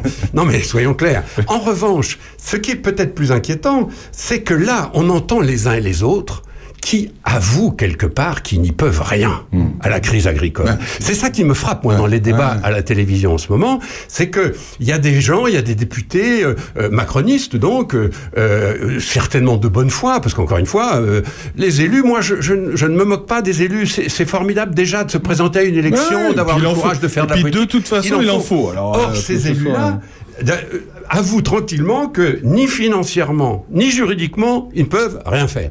Et ça, ça commence à être compliqué. Parce que comme ils disent la même chose avec euh, la plupart des sujets, euh, on, va, finir par être, embêté. Et, re- et- et regardez ce qui s'est passé cette semaine. Euh, cette semaine, on a bien vu que le fameux projet de loi sur l'immigration, eh ben, c'était une opération en dehors des élus, en dehors du peuple, puisque les élus de l'opposition n'ont pas voulu voter, n'ont pas voulu discuter le, le projet présenté par un gouvernement dirigé par Macron. Alors Macron, c'est un élu du peuple, certes, mais enfin, son gouvernement, euh, un peu moins. Et les gens n'ont pas voulu discuter un projet qui a été enrichi par des sénateurs, eux aussi élus du peuple. Or, tout ça est tranché avant-hier soir par le Conseil constitutionnel, qui finit par dire voilà la loi, elle sera comme ça et pas comme ça et pas comme ci et pas comme ça. Et on se dit mais attendez, le Conseil constitutionnel, c'est une clé de la Constitution, c'est une clé de notre système, mais ils sont élus par qui les mecs? C'est- Ils sont élus par personne. Ils sont nommés. C'est des juges. Alors, avec tout le respect qu'il faut avoir pour les juges, encore une fois, chacun sa part. Dans une démocratie, il y a le pouvoir exécutif, le pouvoir législatif, le pouvoir judiciaire. Et les trois pouvoirs sont indépendants. Ils ont chacun leur job. Sauf que, quand c'est les juges qui font la loi, il y a un truc qui va plus. Parce que la loi, c'est le Parlement, c'est les élus. Euh, et c'est un peu inquiétant de voir sur tant de sujets, dont ce- cette loi sur l'immigration, que les élus perdent le, le manche, quoi. Et- et- alors, on va où? Si c'est les juges, les technocrates et Bruxelles qui décident de tout, euh, on va se préparer des lendemains qui chantent. Hein. on va se préparer. Euh, euh, Jean-François, après. Oui, mais peut-être que justement cette euh, augmentation de 300 euros va leur permettre d'avoir un peu plus de pouvoir, non?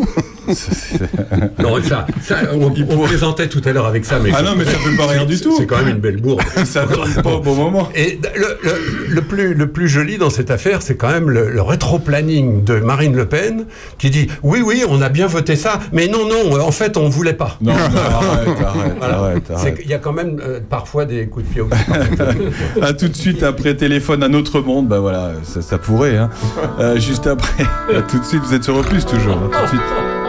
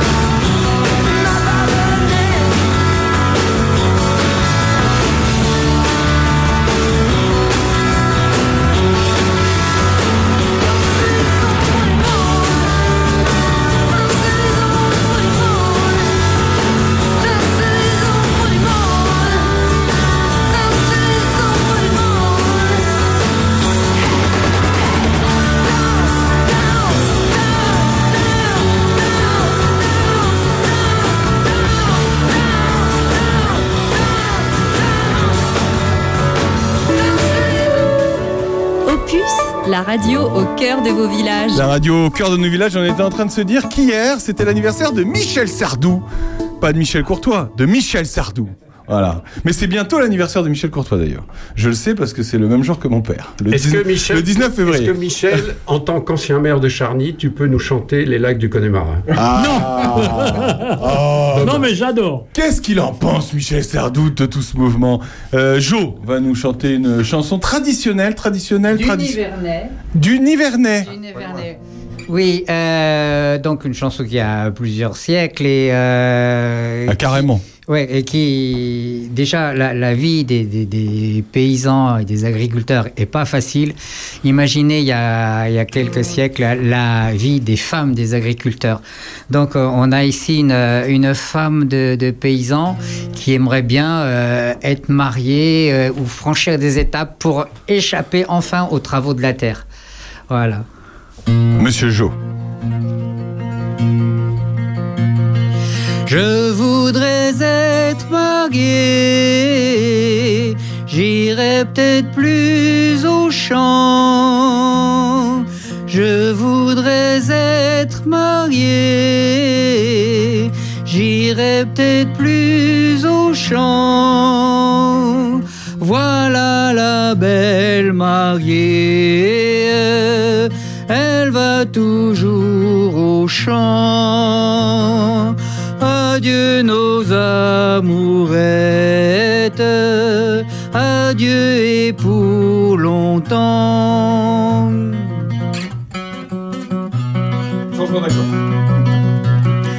Je voudrais être enceinte, j'irai peut-être plus au champ. Je voudrais être enceinte, j'irai peut-être plus au champ. Voilà la belle enceinte, elle va toujours au champ. Adieu nos amourettes, adieu et pour longtemps.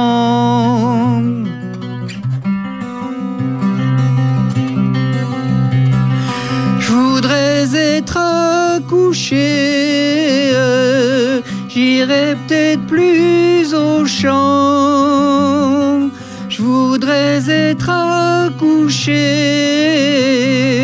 j'irai peut-être plus au champ. La belle est accouchée, elle va toujours au champ.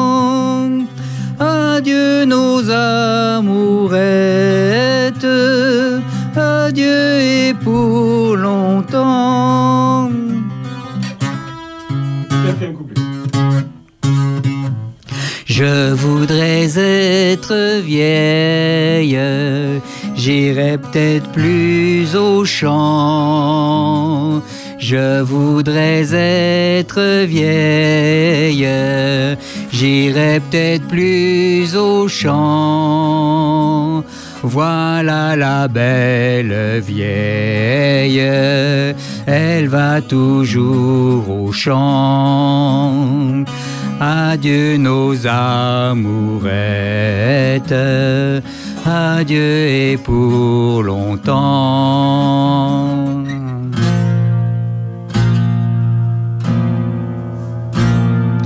Je voudrais être morte, j'irai peut-être plus au champ.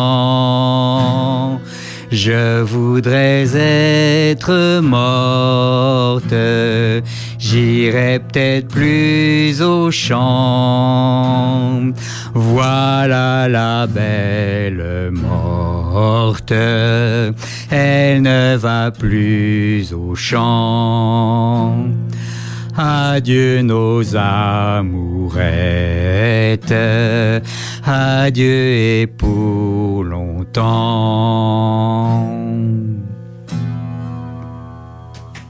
Merci Jo.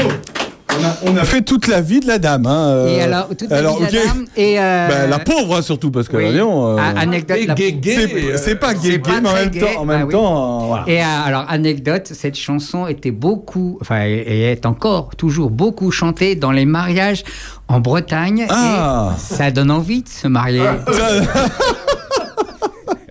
Bernard. Il faut rappeler que la Nièvre euh, est un département qui a été très longtemps extrêmement défavorisé, très reculé, et la partie du Morvan notamment était célèbre en France pendant des décennies et des décennies, depuis au moins le 19e siècle, pour la, la santé de ces femmes qui, du coup, pouvaient accueillir des enfants et les nourrir. C'était des nourrices célèbres. Et à Paris, il y a eu beaucoup de filles du Morvan partant de ce département qui ont vécu justement une vie de nourrice. Et de même, il y a beaucoup d'enfants orphelins notamment qu'on expédiait dans le Morvan nivernais pour être accueillis par des femmes justement qui pouvaient les élever. Ah bah oui, bah oui, bah oui, bah oui. Bah tiens. Et si on mettait une chanson avant de se retrouver dans un instant? Je suis, désolé, quoi? je suis désolé d'avoir plombé l'ambiance. Ah non, mais alors là, dis donc. euh, On se retrouve dans un instant après Michel Sardou. Être une femme agricultrice. que je fais A tout de suite sur Opus. J'ai imaginé sans complexe qu'un matin je changeais de sexe, que je vivais l'étrange drame d'être une femme. Femme des années 80, mais femme jusqu'au bout des seins, ayant réussi l'amalgame de l'autorité et du charme. Femme des années 80, moins Colombine qu'Arlequin, sachant pianoter sur la gamme, qui va du grand sourire aux larmes. Être un PDG en bas noir, sexy comme autrefois les stars. Être un général d'infanterie, rouler des patins au conscrit, enceinte jusqu'au fond des yeux, qu'on a envie d'appeler monsieur. Être un flic ou pompier de service et donner le sein à mon fils.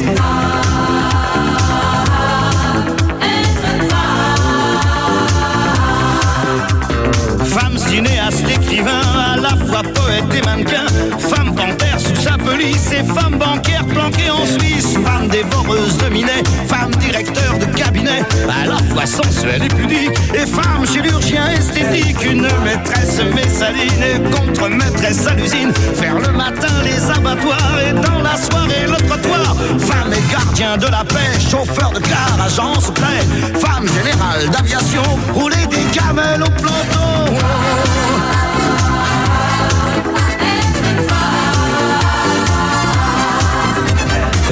Major de promotion, parler six langues, ceinture marron, championne du monde des culturistes et Messissi, impératrice, enceinte jusqu'au fond des yeux, qu'on a envie d'appeler monsieur, en robe du soir à talons plats, qu'on voudrait bien appeler papa, femme pilote de long courrier, mais femme à la tour contrôlée, galonnée jusqu'au porte-jartel et au steward rouler des pelles, maîtriser à fond le système, accéder au pouvoir suprême, s'installer à la présidence et de la faire border la France.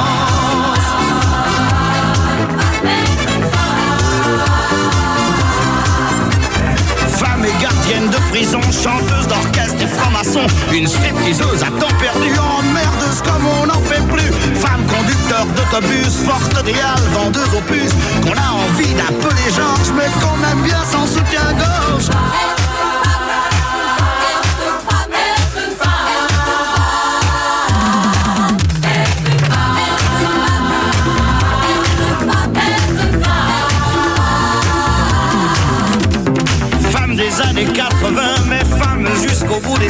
Ayant réussi l'amalgame de l'autorité et du charme. Femme des années 80, moins Colombie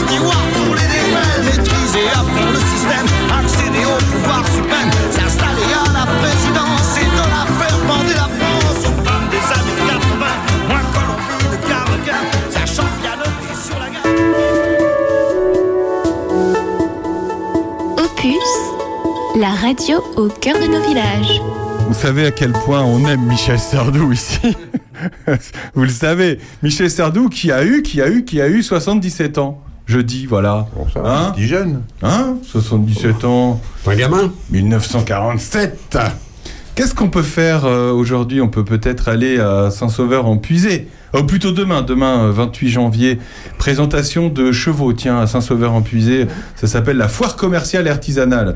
De- ouais, Michel doit bien la connaître. Oui, la foire du 30 janvier. Voilà, là, ah bah, là, c'est le 28 janvier, mais effectivement, Oui. c'est. Mais elle s'appelle la foire du 32 la- janvier. la- bah, à, à la foire du 32 janvier. Oui. Ah bah, ah Du bah, 32 Du 32 janvier. Du 32 janvier. Du 32 Deux- janvier. Oui. Euh, Charnieret de Pusée, euh, la semaine prochaine, mercredi, ils vont diffuser un film qui a l'air très rigolo qui s'appelle Chasse gardée. Et alors, c'est rigolo, Moi, tant qu'on est, dans l'agriculture, c'est- c'est c'est rigolo. Bah, en fait, c'est un couple de Parisiens. Vous allez voir, c'est hyper cliché. C'est un couple de Parisiens qui, euh, qui euh, achète une maison à la campagne. Et puis, bah, forcément, bah, il y a des chasseurs partout. Il y a le droit de chasse. Il y a le droit de chasse autour. et euh, ça a l'air, ça a l'air super euh, rigolo. et c'est bah, la semaine prochaine. Sale Gaston Chausson de Chevillon, qui a bien connu Michel, évidemment aussi. Il y aura un hommage à Hubert Reeves le 3 février.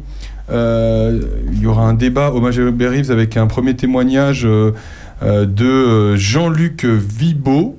Il s'appelle et c'est euh, à Toussy, euh, ça s'appelle L'océan vu du cœur, dans lequel inter- euh, intervient Hubert Reeves. C'est un document qui sera documentaire qui sera diffusé à Toussy et c'est le 3 février. Voilà. Euh, on a perdu une. Allez-y, Monsieur Jo veut parler. Je l'ai vu, ce film, Ah bon euh, c'est super. Ah, tu l'as vu. Les, les océans. Voilà, les océans. La Saint-Patrick, euh, Saint-Patrick, la fête de la bière aura lieu le 16 mars à Saint-Martin-sur-Ouane, organisée par le, le country. euh, euh, les Black Hills, voilà, on ira. Alors c'est sympa ce qu'ils font, c'est pas une soirée où il faut s'inscrire, c'est entrée libre. À partir de 19h, c'est un pub éphémère. Vous rentrez, vous sortez. Vous rentrez à cette défaite, vous buvez un coup, vous ressortez. C'est sympa Ouais. Ouais, y a un coup à boire, on va y aller. Euh, entre, entre autres, euh, on a perdu une figure de Charny. Euh, on va en parler parce que, évidemment, sûrement, bah, tu, Michel, tu l'as bien connu. Il s'appelle Pierre Jonot. Voilà, il nous a quittés il y a, il y a quelques jours. On va lui rendre hommage parce que bah, c'était une figure. hein. Tout à fait. C'était, c'était une figure. Euh, il nous a quittés euh, ben, là cette, cette semaine. Et on peut en dire deux mots. Michel, tu l'as- si tu l'as connu? Oui, je l'ai connu parce que ben, ça a été mon coiffeur. Déjà Déjà. Ouais. C'est comme ça que je l'ai connu. Et puis. euh, Où on se rappelle, on rappelle pour ceux qui connaissent pas où, où se trouvait le salon de coiffure? Ah, ben dans, dans la rue des Ponts. Dans la rue des Ponts. Oui, pas très loin du café du, des gars du coin d'ailleurs. D'ailleurs. Oui. Et en fait, euh, c'était un, un gars très intéressant parce que il avait une connaissance euh, du territoire et de Charny en particulier très très très pointue. Il connaissait des tas de choses. Bah, puis il y a eu les, les événements de la guerre qui, qui a aussi nourri euh, tous les livres qu'il a pu écrire. Il a écrit beaucoup, beaucoup de livres. Oui, oui. tout à Mm. fait. Je les ai tous à la maison d'ailleurs. Et c'est bon, c'est une figure qui a, qui a marqué le territoire, c'est vrai. Voilà, il nous a quittés à 95 ans. Oui. Euh, Le plus rigolo, juste une anecdote. Un jour, j'étais parti chez lui me faire couper. J'avais la moitié de la tête rasée, enfin rasée, coupée correctement. Les gendarmes l'appellent parce qu'il était armurier à l'époque. Oui. Et il fallait qu'il passe à la gendarmerie. Alors il enfonce le vélo, puis moi je suis resté sur la chaise à attendre. C'était amusant. tu tu, tu l'as connu, euh, toi, Jean-François? Euh, non, moi je l'ai pas connu, mais ce que surtout j'ai j'ai lu certains de ses bouquins en partie, et ça m'a permis de, de créer le, le blason de Charny Henri de Puiset, parce qu'il fallait quand même que je me renseigne sur l'histoire de, de Charny et, et des alentours. Donc grâce à lui, eh ben, on apprend que on est, en Champagne et qu'on n'est pas en, Bourgogne. Euh, grâce à lui, je sais que Charny s'appelait Charny en Urpois, euh, que d'ici mon village était lui en Gâtinais. Donc bref, euh, qu'à un moment donné, le village de Charny dépendait d'Orléans. Donc tout ça, c'est il, faut le connaître pour pouvoir gérer quelque chose comme ça, comme un blason, pour qu'il ait du poids. Quoi. Voilà, par exemple. Et puis surtout, euh, à un moment donné, c'est euh, euh, Mathilde d'Artois qui a été, on va dire, châtelaine de Charny, pas propriétaire, mais châtelaine de Charny. Alors, quand on a été réunis ensemble au tout début de la création de la nouvelle commune, il fallait trouver des noms. Alors moi, évidemment, qui fait toujours des petites conneries à droite et à gauche, j'avais dit il faudrait qu'on s'appelle euh, Mao en, en. Voilà, on a une, une pensée, euh, une pensée pour Denise et puis pour, euh, pour tous ses proches. Bernard. On trouve encore ces livres et moi je dois dire quand je me suis installé ici à Charny il y a déjà une trentaine d'années, euh, j'ai fait sa connaissance et comme toi Jean-François, ces livres m'ont beaucoup aidé à Ah ouais, oui, le, complètement. le terrain. Encore aujourd'hui quand on veut savoir euh, Charny c'est quoi, ça vient d'où, c'est comment, euh, il faut retrouver les livres de Pierre. Mmh. Ouais, ouais. Moi quand j'ai fait il y a quelques années la Bourgogne pour les nuls, Oui. ça fait partie de mes Et œuvres oui, c'est de Bernard Et- Lecomte, ici même présent. eh ben, j'ai relu les, les livres de, de Pierre et ceux de quelqu'un qui a disparu aussi, qui avait fait des choses sur la pusée formidables, qui s'appelait Savdaris, qui avait ce nom grec, euh, qui était, il est mort prématurément à l'âge de 45 ans, peut-être 50, et euh, retrouver aussi là dans les bibliothèques du coin les- les- ces livres-là qui ça, permettent hein. quand même de, de, Ouais. de replonger dans le passé, dans la vie des gens, etc. C'est absolument euh, formidable. Et puis il y a aussi les, les écrits de l'abbé Régnier qui, euh, là, évidemment, sont, sont, sont une richesse et un vrai trésor aussi pour connaître l'histoire et des gens et des villages, etc. Voilà, Ouais. Pierre euh, le coiffeur armurier. C'est assez euh, rigolo d'ailleurs comme, euh, comme titre. Si vous voulez en savoir plus, évidemment, vous allez pouvoir aller acheter ces livres. Mais vous pouvez également vous rendre sur la page Tuer de Charny. Euh, Tuer de Charny Camp, évidemment, qui est tenu par Laurent Tavelin, qu'on ne présente plus, Laurent, et qui a partagé euh, il y a quelques jours euh, des anciennes coupures de journaux où euh, Pierre Jonot a souvent, souvent apparu. Et voilà, donc Laurent qui fait un, je pense à lui, parce qu'il l'avait rencontré il y a, il y, a, il y a quelques, il y a quelques années et il fait un travail formidable de, de recherche, Laurent, de, de documents qu'il remet sur Tuer de Charny. Voilà, petit clin d'œil à, à Laurent, évidemment. Ouais. Euh, ben voilà, ben c'est, fo- c'est formidable. On va se placer une petite musique. On va, on va pas quand même, euh, hein, on va pas euh, passer euh, Michel Sardou encore une fois. Oh dommage, oh, bah, c'est- oh, bah, c'est dommage. Arrêtez, arrêtez de nous insuffler ça. Ça vous disait ça. Euh, bah, tout de suite, après euh, Alice Morton, ça s'appelle. À tout de suite.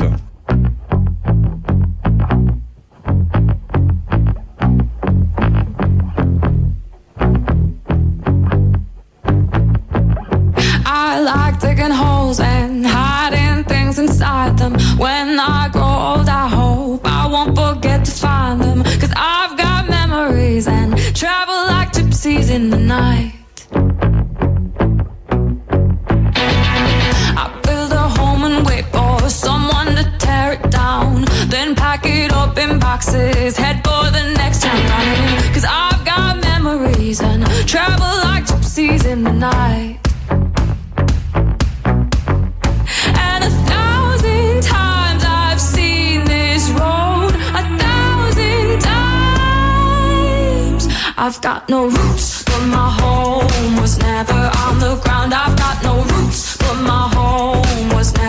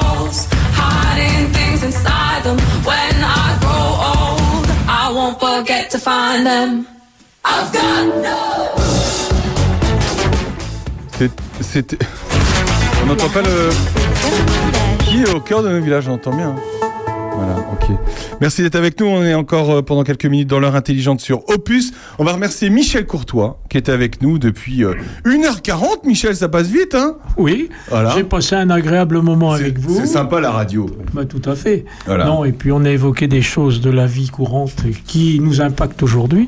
Et moi, j'aimerais vous remercier tous là, de- des échanges qu'on a pu avoir et puis vous souhaiter une bonne continuation. Bah, merci beaucoup, Michel. Merci. À la prochaine fois, tu, tu, tu sais où on se trouve maintenant, hein face à cette halle. Hein. Et puis ouais, l'office de tourisme euh, qui va bientôt ouvrir d'ailleurs début avril ça ouvrira l'office Ah. de tourisme. Le Très 6 bonne avril ça ouvre. Je vous donne l'info vous fallait peut-être pas la donner mais je vous la donne. Euh, voilà. bonne info. Si vous pouvez euh, vous voulez venir nous voir et ben vous rentrez dans l'office de tourisme. Il y a une vitre. Et puis voilà vous nous regardez comme euh, tels des animaux derrière une vitre hein, Bernard. Merci Michel à bientôt Allez, à bientôt. à, à bientôt. Euh, on, avait le- on a fait une bonne partie du quart d'heure de l'actu tout à l'heure. Euh, Est-ce qu'il y a un sujet qu'on peut... euh, on a parlé des européennes. euh, de, on peut peut-être faire un tout petit mot sur l'Ukraine qu'on n'a pas fait, Bernard, si tu veux ou pas? Je te prends court, je te prends court comme on tu veux. peut, hein. mais on, on- on en reparlera plus longuement peut-être la semaine prochaine, parce qu'effectivement, là, on est dans des moments assez compliqués. Il faut suivre ce qui se passe aux États-Unis. Voilà, c'est ça, on entend plus de, de plus en plus parler hein, de ce Et qui se Voilà, passe aux parce que hein. on- à, à- à l'angoisse de plein de- de- d'Américains même, euh, le- Donald Trump est en train de faire sa marche vers la victoire, et tout le monde sait que la victoire de Trump en novembre poserait des problèmes gigantesques, notamment à l'Europe. Donc ça, il va falloir suivre ça. Euh, son, son, son challenger principal, euh, l'homme de la Floride, a, a- a baissé pavillon. Il reste plus que Nikki Haley, cette femme assez étonnante d'ailleurs, qui était ambassadrice des États-Unis à l'ONU. Une femme, vous l'avez vu sur les écrans, si vous la ouais. voyez, regardez, c'est une femme assez, assez intéressante. Et en même temps, il n'y a plus qu'elle p- du côté des républicains pour s'opposer. Ça face à face. Dès le début, c'est c'est qu'un face à face en fait. Et elle a- Il n'y a, pas 25 candidats comme Non, et soyons clairs, il y a quand même très peu de chances pour qu'elle rattrape son retard. hein, c'est Ah oui, clair. oui. Et rappelons quand même euh, euh, une chose euh, toute simple. hein. Quand Trump dit euh, Moi j'arrête la guerre en Ukraine en 24 heures Hmm. rappelons-nous rappelons-nous qu'il y a deux façons d'arrêter la guerre en 24 heures. Hein, la première façon, c'est de capituler. Voilà. Euh, et et c'est et c'est quand même un petit peu embêtant parce qu'il est assez probable que l'hypothèse de Trump, ça consiste effectivement à ce que l'Ukraine capitule. Il y a quand même une deuxième façon d'arrêter la guerre en un quart d'heure. De dire on arrête. Je l'avais dit un jour à ce micro, c'est que les soldats russes rentrent chez eux. Vous voyez Et c'est compliqué, hein Et c'est fini. Un enfant de 5 ans est capable de comprendre. Il suffit que les soldats russes rentrent chez eux. Voilà. Voilà. C'est pas compliqué. Euh, Poutine, Poutine, si tu nous entends, euh, on a la solution. rapide et facile. rapide et très facile. Euh, ben, on va se retrouver la semaine prochaine. T'avais un petit mot à dire Oui, peut-être un petit mot à dire ah. parce que chaque semaine, tous les mercredis, je fais partie des bénévoles qui donnent des cours d'internet gratuits à la maison France Service. C'est de 9h à 12h tous les mercredis matin. Voilà, donc venez. Venez, venez, et on peut peut-être dire un petit mot parce que j'ai croisé Patrick Mons cette semaine, euh, spectacle la semaine prochaine de la Gadap. Absolument. Voilà, dont on reparlera la semaine prochaine, mais euh, le fameux, euh, le bon baiser de Bergame. Oui. C'est ça C'est ça. Le fameux Diane Tell, si tu nous écoutes.